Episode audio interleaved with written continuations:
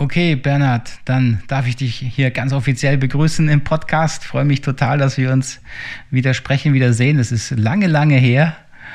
Ähm, und ich habe aber dich und die Gruppe damals echt noch in lebhafter Erinnerung. Das war eine spannende Zeit. Ich äh, will dir erstmal danken, dass du hier im Podcast Zeit gefunden hast für mich und ähm, bin gespannt, äh, deine Erfahrungen mit Rosenberg, mit gewaltfreier Kommunikation zu hören. Darum geht es hier, dass du deine kleine Geschichte erzählst. Und zum Einstieg finde ich es schön zu hören. Erst natürlich auch, wer bist du? Magst ein bisschen was von dir erzählen? Was, was machst du vielleicht auch gerade? Wir hören ja so ein bisschen im Hintergrund, du bist, im, du bist weit weg, das wirst du gleich sagen. Also das ein bisschen von dir und dann gerne so zum Anfang, wie bist du denn überhaupt auf gewaltfreie Kommunikation gekommen? Was hat dich da hingebracht? Was war dein, dein, erste, dein erster Kontakt damit? Würde mich interessieren, wenn du erzählen magst. Mhm. Ja, Markus, freut mich total, jetzt mit dir zusammen dieses Interview zu führen. Hat mich gefreut, dass du geantwortet hast, ja, mach mal, gerne, mach mal einen Termin. Überhaupt die Idee finde ich total spannend von dir auch, dass du da deine ja, Teilnehmer da interviewen möchtest. Ich finde es spannend, ich berichte auch sehr gern darüber, weil die GfK tatsächlich ja vor vielen, vielen Jahren äh, in mein Leben getreten ist und auch heute noch eben total im Vordergrund meines Seins ist.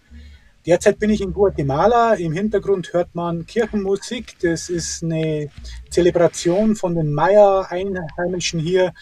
Und ja, das müssen wir jetzt mit aushalten, dass da ein bisschen was im Hintergrund ist. Ich bin Reisender seit, seit knapp drei Jahren, also gut drei Jahren Reisender mit meiner Frau zusammen und mit einem wirklich kleinen Wohnmobil, 4,5 Quadratmeter Wohnfläche, voll Offroad-tauglich. Das war mir wichtig, weil ich will dorthin, wo sonst keiner hinkommt. Und ja, momentan sind wir in Mittelamerika und eben gerade eben in Guatemala. Jo, zu meiner Geschichte. Natürlich ist es lang her und ich musste kramen, das Datum wieder zu finden. Das müsste ich auch das, das war 2008. Die Zeit ist mir noch sehr bewusst, denn es war eine der schwierigsten Zeiten in meiner Beziehung. Das war damals, ich bin Mehrfachunternehmer und sehr viel gereist gewesen, wenig zu Hause. Wenn ich zu Hause wäre, dann war ich der große Macho, der große Meister, der große Arbeitgeber, Direktor einer großen Firma, auch zu Hause. Und alle waren meine Untergeordneten und mussten halt eben das tun, was ich im, im Kopf hatte. Und das geht natürlich nicht und daher ist unser Ehe wirklich fast am Zerbrechen gewesen. Ich habe damals in Deutschland äh, beim äh, Multilevel-Marketing-System mitgemacht und habe äh, nebenbei auch äh, Versicherungen vertrieben. Und die haben eine sehr gute Persönlichkeitsentwicklungsschiene gefahren, die Leute damals. Und da kam eben auch schon gewaltfreie Kommunikation vor. Und diesen ja, Hinweis, dass da eine Möglichkeit gibt, in der Kommunikation etwas zu verändern, um äh, mehr Interaktion in Gesprächen zu bekommen, hat mich sehr interessiert und gerade eben in Krisensituationen sollte es sehr gut sein, dass man mit der gewaltfreien Kommunikation sich befasst. So, dann habe ich mal gegoogelt und bin dann auf zwei Trainer gestoßen aus München und habe bei denen auch ein Seminar gebucht. Mit meiner Frau zusammen. Wir haben das gemeinsam. Wir wussten beide, so geht es weiter.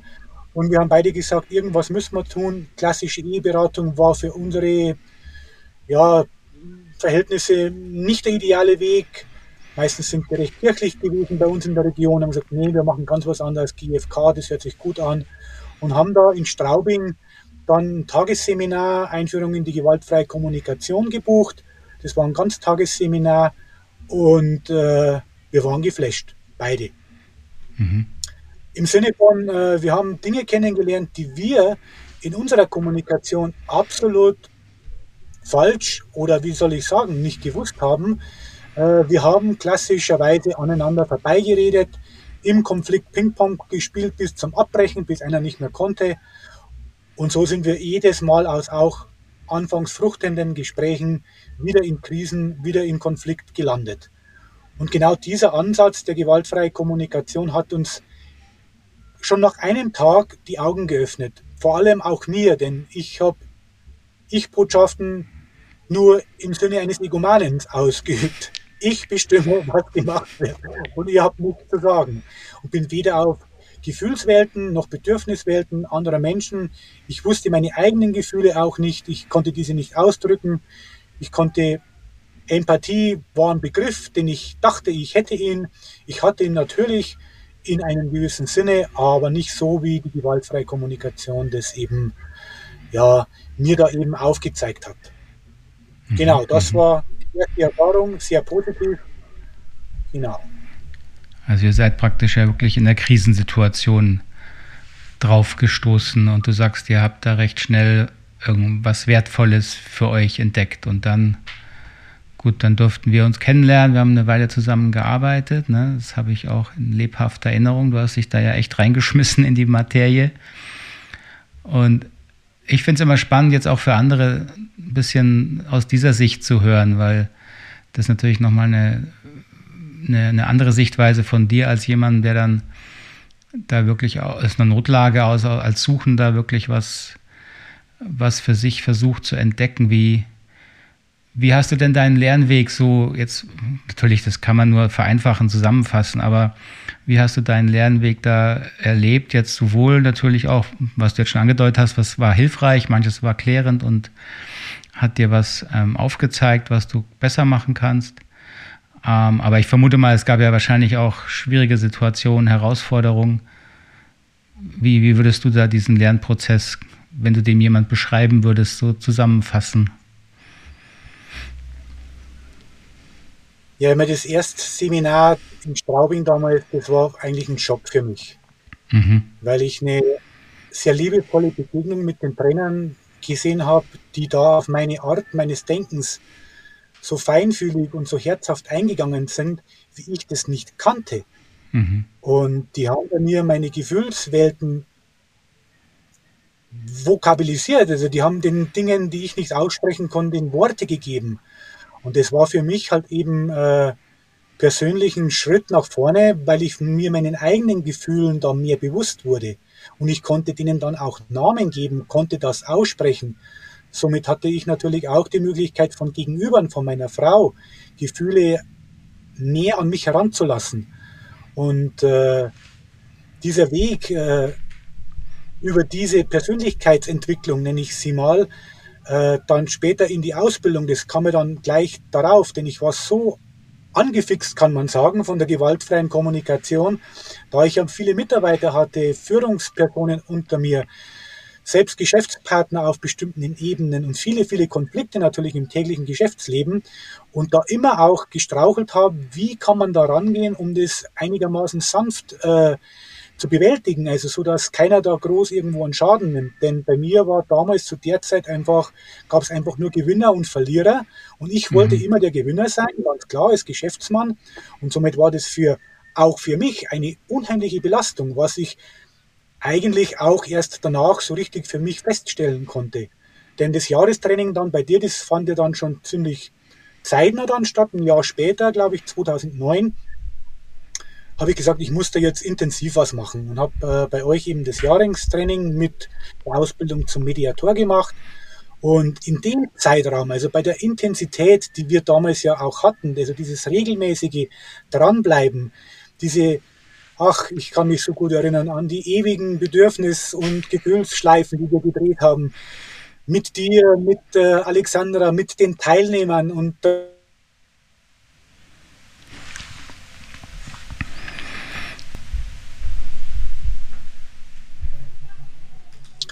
So.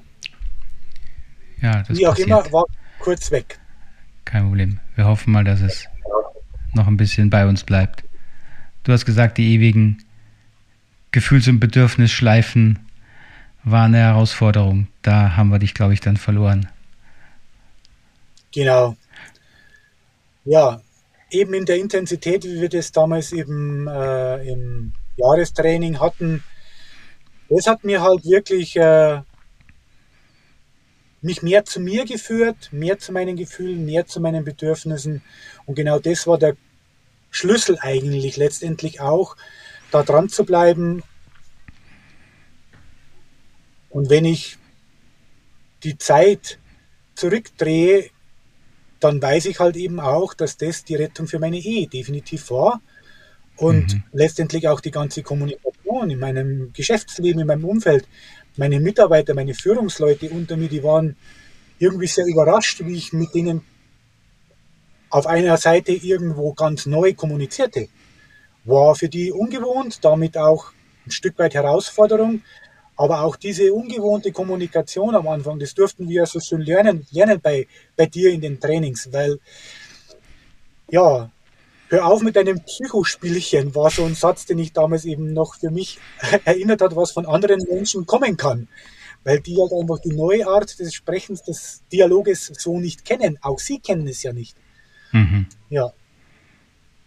Okay. Ja, das habe ich in Erinnerung. Das war eine intensive war wirklich auch eine intensive Gruppe. Aber ich habe auch erlebt, also war mein Eindruck, dass du ja auch wirklich, also du warst auf der Suche, auch am Ringen und auch mit dir und hast da wirklich viel, so schien es mir damals schon verändert. Und jetzt, jetzt will ich aber auch mal in der Richtung fragen. Ich meine, du beschreibst ja selber, du warst Unternehmer, Firma, warst Inhaber, warst da Geschäftsführer oder, oder, oder selber Inhaber, wenn ich es richtig in Erinnerung habe. Ähm, und jetzt bist du auf seit drei Jahren auf Weltreise, hast du gesagt, das, das scheint ja ein ganz schöner Wandel in deinen Lebensprioritäten stattgefunden zu haben. Interessiert mich natürlich auch persönlich, wie, ja, ja was, ich meine, da hat die, diese, diese gewaltfreie Kommunikation vielleicht einen kleinen Anteil und trotzdem finde ich es spannend, mal zu hören, wie, wie ist denn der Wandel von dir als Unternehmer jetzt zum zum Weltreisenden gekommen? Was, was war da der Antrieb? Was, was suchst du da? Was habt ihr da gesucht oder was habt ihr jetzt gefunden für euch auf eurer Reise? Ja, da wir beide ja sehr ja, reisefreudige Menschen sind, immer schon waren, ich viel im Ausland auch Geschäfte gehabt habe. Mein Hauptstandpunkt war in Rumänien, Textilfabrikant, 350 Mitarbeiter zu dem mhm. Zeitpunkt, als wir uns kennenlernten, nebenbei noch ein Autohandel und zwei andere IT-Unternehmen, die unter meiner Feder liefen. Also ich war Mehrfachunternehmer, stand da auch unter extremem Druck, was meine Frau oft aushalten musste. Wir haben damals schon gerne immer in den Freizeiten Reisen unternommen mit den Kindern. Ich habe zwei Kinder, die mittlerweile erwachsen sind. Und das war auch der Punkt, dass wir gesagt haben, wir wollen mal Langzeitreisen, irgendwann mal, wenn die Kinder mal älter sind. Und das war auch so die der Schlüssel für uns, äh, als unsere Tochter dann eben jüngere ist, die Tochter, die als die volljährig war, haben wir gesagt, okay, jetzt haben wir nicht mehr lange. Und dann haben wir auch beschlossen, diesen Schritt zu tun. Ich war zu dem Zeitpunkt äh, als Trainer für Unternehmen tätig. Ich habe 2009 meine ganzen Unternehmungen abgebrochen. 2010, 11 äh, war ich dann Solo-Entrepreneur und habe mich auf Gründungscoachings, denn ich hatte einige Unternehmen in meinem Leben gegründet und habe mich auf das Thema spezialisiert. Und die letzten fünf Jahre vor Reiseantritt habe ich hinter Gittern gearbeitet im Gefängnis mhm. und habe dort Menschen das Unternehmen beigebracht. Und die letzten fünf Jahre, die waren dann auch sehr herausfordernd vor der Reise und letztendlich äh, sehr erfahrungsreich in Anwendung mit gewaltfreier Kommunikation. Ich habe da selbst auch Trainings abgehalten, Einführung in die gewaltfreie Kommunikation mit den Insassen. Und ja, so um die 2019 haben wir mit dem Umbau von dem Fahrzeug begonnen und es war klar, wir werden das tun. Und glücklicherweise eben vor gut drei Jahren, jeder weiß es, kam dann auch Corona. Mhm. Diese Unternehmung äh, hinter Gittern, die gibt es mittlerweile nicht mehr. Das wurde zu dem Zeitpunkt dann auch ein gestampft, weil hinter Gittern arbeiten war in Corona-Zeiten unmöglich. Da wurde dann versucht, es noch per Fernlehrgang äh, zu machen, scheiterte aber auch kläglich. Ich habe mich Gott sei Dank noch vorher rausgezogen, den Schritt gewagt, in ein Reisendenleben einzutauchen, habe das Auto selbst umgebaut ein Jahr zuvor und dann ging es halt eben im März 2000 äh, los. Ja, und seitdem sind wir unterwegs ich habe immer gedacht, ich muss Multimillionär sein, um das Ziel auch zu erreichen. Deshalb habe ich also viele Unternehmen gegründet und irgendwie hat es aber mit dem Geld nicht so ganz hingehauen. Ist eine, ja, eine lehrreiche Situation oder Erfahrung gewesen, dass Geld oft schneller ist, als man selber denkt. Man braucht ihm nicht hinterherlaufen. Es ist definitiv schneller. Die Erfahrung habe ich auch gemacht und habe 2009 auch sehr viel Geld verloren. Da war Wirtschaftskrise, da hat einige Unternehmen ziemlich gebeutelt, unter anderem auch mich. Äh, ich habe dann aber trotzdem beschlossen, ich will dieses Reisen angehen. Äh, finanziell wusste ich mein ganzes Leben lang, ist nur etwas, was man braucht, ist ein Mittel zum Zweck. Auch in Unternehmungen, ich sage jedem Gründer, du musst nicht viel Geld haben, du musst eine gute Idee haben, du musst das Standing haben, du musst den Willen haben. Im Reisen ist es ganz ähnlich, das ist eine Unternehmung. Ich brauche nicht das Geld dazu, sondern ich brauche den Willen dazu. Dann habe ich mein komplettes Haus umgebaut zu Hause, habe die Wohnungen vermietet und das ist auch unser Reisebudget. Und seitdem reisen wir auf kleinem finanziellen Level, sage ich mal so. Wir können nicht jeden Tag ins Restaurant und wir haben nicht Dauerurlaub, also so kann man sich das nicht vorstellen, sondern wir sind Reisende, erleben die Welt aus einer ganz anderen Sichtweise wie ein Tourist zum Beispiel. Und das ist das, was uns halt eben persönlich auch sehr herausfordert, auf 4,5 Quadratmeter zu zweit zu leben. 30 Jahre Ehe, aber das ist der Höhepunkt, sage ich mal, gewesen, als wir das begonnen hatten. Und auch da wieder muss ich sagen, ohne der Art, miteinander in Dialog zu treten, äh, ohne GFK schwierig. Sehr, mhm, sehr, mhm. könnte ich mir gar nicht vorstellen. Wir haben oft gegenseitig an die Dynamik erinnert, wo ein Gespräch hinlaufen kann und dann gegenseitig erinnert, Mensch, du urteilst, du versuchst einfach immer das Wort immer gerade, wie ich es so schön nenne, alles zu allgemeinern. Bleib doch mal einfach bei dem ersten Schritt, beobachte mal. Und da haben wir uns gegenseitig immer wieder daran erinnert, dass Beobachten, einfach Gefühle wahrzunehmen, Gefühle auszudrücken, sich dann eben gegenseitig versuchen, der Bedürfniswelt näher zu bringen und dann natürlich nach Lösungen suchen. Und dann gibt es irgendwie ein Miteinander, was kein fauler Kompromiss mehr ist, sondern das ist eine Bedürfnisbereicherung in beiden. Oh, jetzt bist du wieder eingefroren, Bernhard.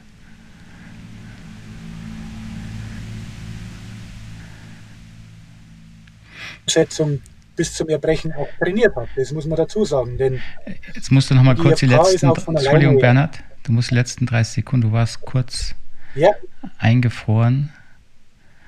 Ähm, du hast berichtet noch von deiner Frau, dass ihr da euch immer wieder auch dran erinnert habt, wie das Gespräch schieflaufen kann. Jetzt, dann warst du kurz weg.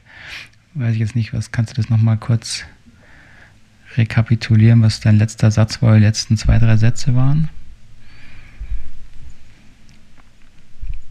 Wenn nicht, ist auch nicht so schlimm, dann, dann lassen wir es da. Hörst du mich noch? Oh, jetzt ist, glaube ich, weg. Du hörst mich nicht, oder? Ich höre dich gut, ja. Ah, du hörst mich. Weil du warst jetzt gerade irgendwie. Dich, ne, du warst, du warst eine Minute gerade weg. Okay. Ist, ja. glaube ich, glaub ich, ein bisschen verzögert, kann es sein. Oder? Ja, ja, du bist wieder hier. Ich glaube, es ist ein bisschen zeitverzögert, kann es sein? So klingt es gerade ein bisschen.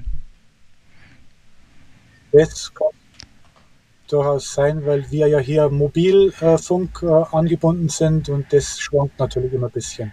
Ja, ja, ja. Ist ja, ist ja nicht schlimm. Ähm,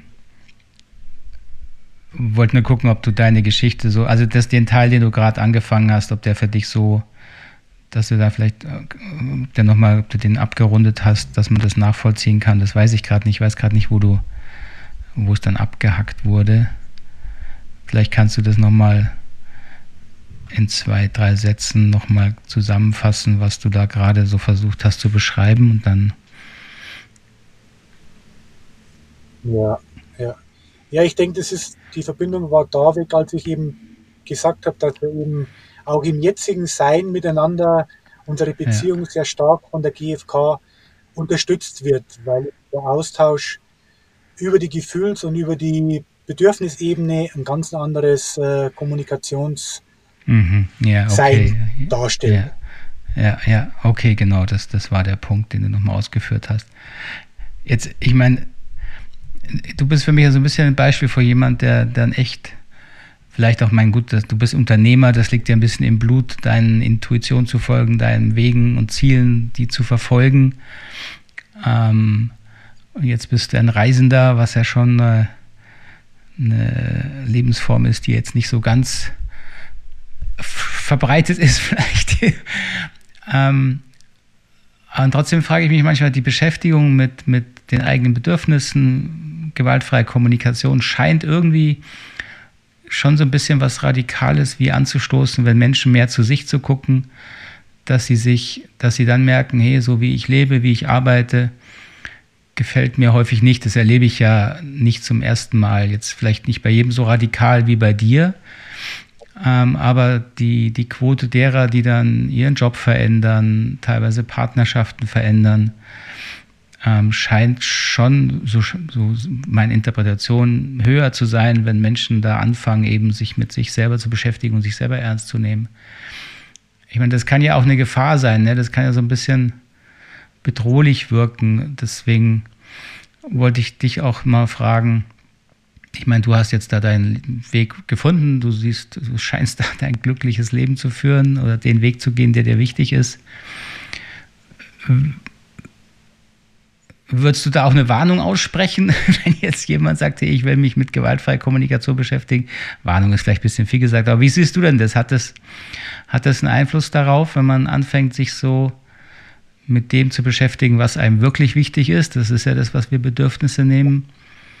Hat, denkst du, das hat einen Anteil daran, dass du jetzt da bist, wo du bist, als Mensch, als jetzt in dem Fall Reisender?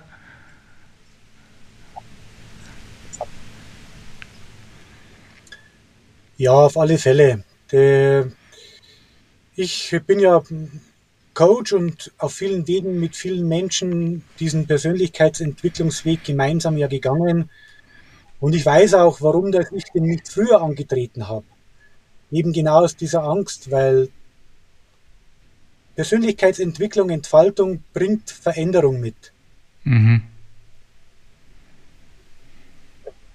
Veränderung auf vielen Wegen und äh, da ist es eben, wenn man mehr auf seine eigenen Bedürfnisse auch äh, wirklich zurückguckt und versucht, äh, diese auch äh, zu leben, nicht radikal im Sinne von egomanisch, sondern eben im beiderseitigen Miteinander, wird es zu Trennungen führen. Denn Beziehungen basieren auf dem Miteinander und wenn ein anderer da nicht mitkommt, dann kann man halt mhm. mit dem vielleicht auch nicht mehr. Und äh, so hat sich das bei ihr auch. Und es ist natürlich ein Schritt und ich weiß, warum ich äh, damals die Persönlichkeitsentwicklung nicht so an mich rangelassen habe, weil sie mir Angst machte. Denn irgendwo war mein Leben rund, meine finanziellen Verhältnisse waren sehr gut. Aus meiner Sicht war die Ehe auch in Ordnung. Allerdings gab es dann noch andere Menschen, die das anders gesehen haben. Und äh, ja, den Schritt dann zu tun, und eben, sei es jetzt mit gewaltfreier Kommunikation oder auch mit anderen Persönlichkeitsentwicklungswerkzeugen an der eigenen Persönlichkeit zu arbeiten, führt ganz klar zu Veränderungen. Und in vieler Hinsicht, sei es jetzt beruflich, sei es bei mir hat man es auch gesehen. Ich habe dann aus dem Unternehmertum, es war irgendwo auch ein finanzieller Schritt, aber ein persönlicher Schritt. Ich wollte mehr mit Menschen arbeiten. Das war auch dem geschuldet, dass ich erkannt habe, für mich ist wichtig, eins zu eins zu arbeiten und nicht unter mir 350 Mitarbeiter und irgendwelche Produkte aus dem Boden zu stampfen. Und das ist ein Prozess und das bringt natürlich viel Risiko mit, ganz klar. Man geht einen neuen Weg, man macht äh, vielleicht von finanzieller Sicht große Abstriche und das ist alles Risk. Für einen Unternehmer wie mich war es einfach, aber jemand, der sich auf die, auf die Persönlichkeitsentwicklung, sei es jetzt gewaltfreie Kommunikation oder andere Techniken, sich einlässt, der soll wissen, dass es mit Sicherheit eine ganz starke Veränderung mit sich bringt. Sehr positiv im Endeffekt, denn für mich waren Trennungen dann auch nötig, sei es jetzt geschäftlich, sei es Freundschaft, Preis, aber nicht Trennung im Sinne von dich mag ich nicht mehr und dich mag ich noch, sondern Trennung im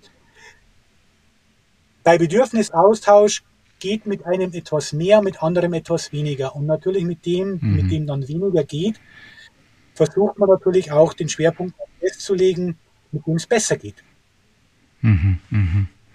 Aber Warnung würde ich nicht nennen, sondern eine, eine, eine aufmerksame Herangehensweise bei solchen Dingen.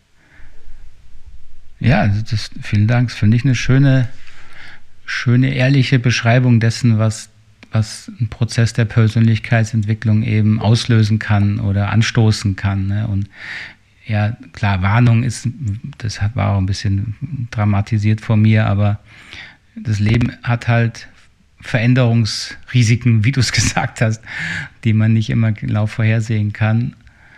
Und die, die Essenz ist aber jetzt, wie ich es von dir höre, dass du im Moment ja wesentlich näher bei, ja, bei deinen Werten lebst, bei deiner Art, wie du leben möchtest, auch mit deiner Frau da unterwegs zu sein.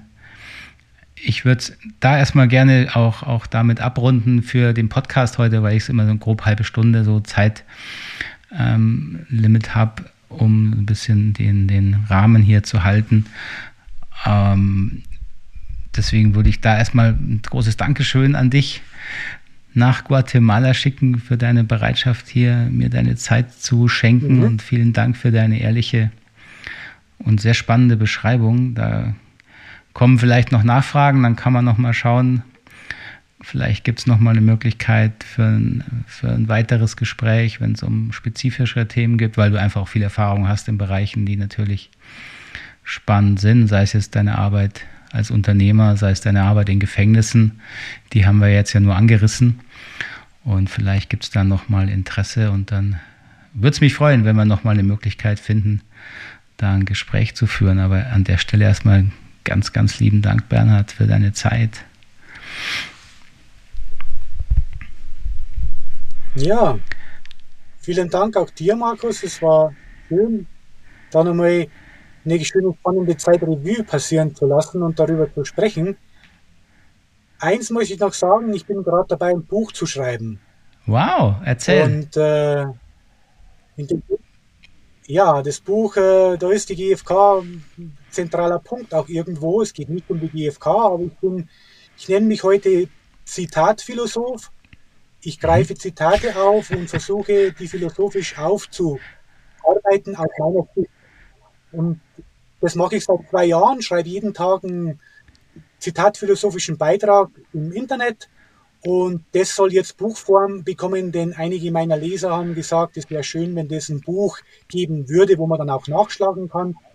Und da geht es in einem Drittel um ein Stück weit meine Biografie und dann eben tägliche Inspirationen zu mehr Bewusstsein, nennt sich Freude des Tages das Ganze und mhm. wird wahrscheinlich nächsten Jahres, Ende nächsten Jahres erscheinen. Wow, da bin ich gespannt. Noch, Dann lass. Für deine Aufmerksamkeit. Und, ja, und freue mich vielleicht auf ein Anschlussinterview. Auf vielleicht jeden Fall, also spätestens, spätestens wenn dein Buch rauskommt, ähm, lass es mich auf jeden Fall wissen, ne? finde ich spannend. Und jetzt als Abschluss noch für mich neugierigerweise, erzähl mir was, was sind deine nächsten, eure, deine nächsten Pläne? Wie lange bist du noch in Guatemala? Wie, habt ihr da Pläne oder plant ihr nicht? Ähm, Erzähl mal kurz, wie, wie läuft es da auf der, auf der Reiseebene? Bin ich ja auch planen, neugierig. Wir planen, wir planen, ja, ja, wir planen relativ spontan. Wir wollten eigentlich äh, bis nach Costa Rica fahren, aber da hat uns jetzt die Regenzeit ein bisschen eingeholt. Also in El Salvador, das ist das nächste Land nach Guatemala, haben wir entschlossen, umzudrehen. Denn mhm. eigentlich die ideale Reisezeit für diese Gegend ist eigentlich später. Das heißt, Oktober, September geht es los, da hört die Regenzeit auf und wir fahren jetzt erstmal zurück nach Mexiko. Nächste Woche sind wir in Mexiko, da werde ich dann vier bis fünf Wochen an einem Ort stehen, denn dort wird mein explosives Buch entstehen, mhm. Verlagssuche etc. Und äh, dann geht es weiter Richtung Amerika. Also da werden wir ziemlich im Herbst nach Amerika fahren, dann darauf bis Kanada okay. und dann im nächsten Jahr im Herbst wieder runter bis nach Südamerika. So der grobe Plan, aber Pläne macht man, damit man es wieder umschmeißt. Klar. Und genauso wird es auch wieder kommen. Ich weiß es jetzt schon. Aber im Groben, so ist jetzt der Plan. Ja, ja, Pläne lacht sich dann immer der Teufel ins Fäustchen, wie man so schön sagt. Ne? Okay, aber das heißt, so schnell können wir euch in Europa gar nicht wieder erwarten. ja. Das so, wie es aussieht.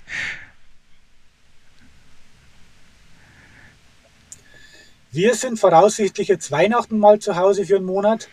Mhm. Weil einmal im Jahr sind wir es unseren Kindern und Großeltern und Eltern und wie auch immer allen geschuldet, dass man sich mal blicken lässt.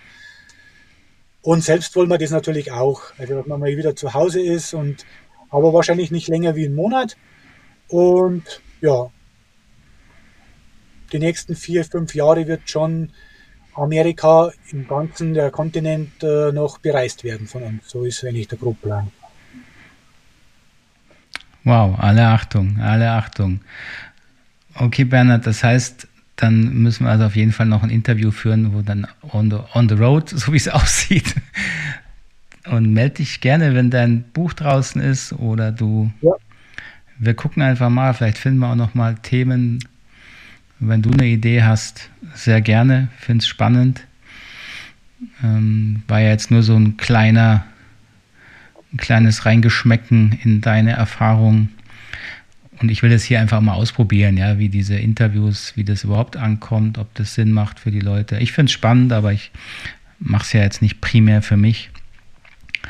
Ähm, aber ich glaube, das kann interessant sein, ja, da von jemand wie dir dann nochmal mehr zu hören. Zum Beispiel auch deine Gefängnisarbeit. Ich meine, da hast du auch viel Erfahrung gesammelt. Finde ich ein super spannendes Thema, was ja. man eigentlich auf jeden Fall nochmal, das finde ich, sollte man auf jeden Fall nochmal in einem Podcast ähm, da hätte ich richtig Lust. Vielleicht finden wir da nochmal Zeit, wenn du nochmal Muße hast und gutes Internet und keine Feier im Hintergrund. Aber es ging jetzt gut, war vom Audio war okay. Da hätte ich Lust zu. Lass uns da nochmal in Kontakt bleiben. Ja. ja. Ja, ja. die Internetverbindung ist immer in dem Fall, wir haben momentan, ich habe es vorher gemessen, so ein Download von drei äh, Gigabyte, das ist nicht viel.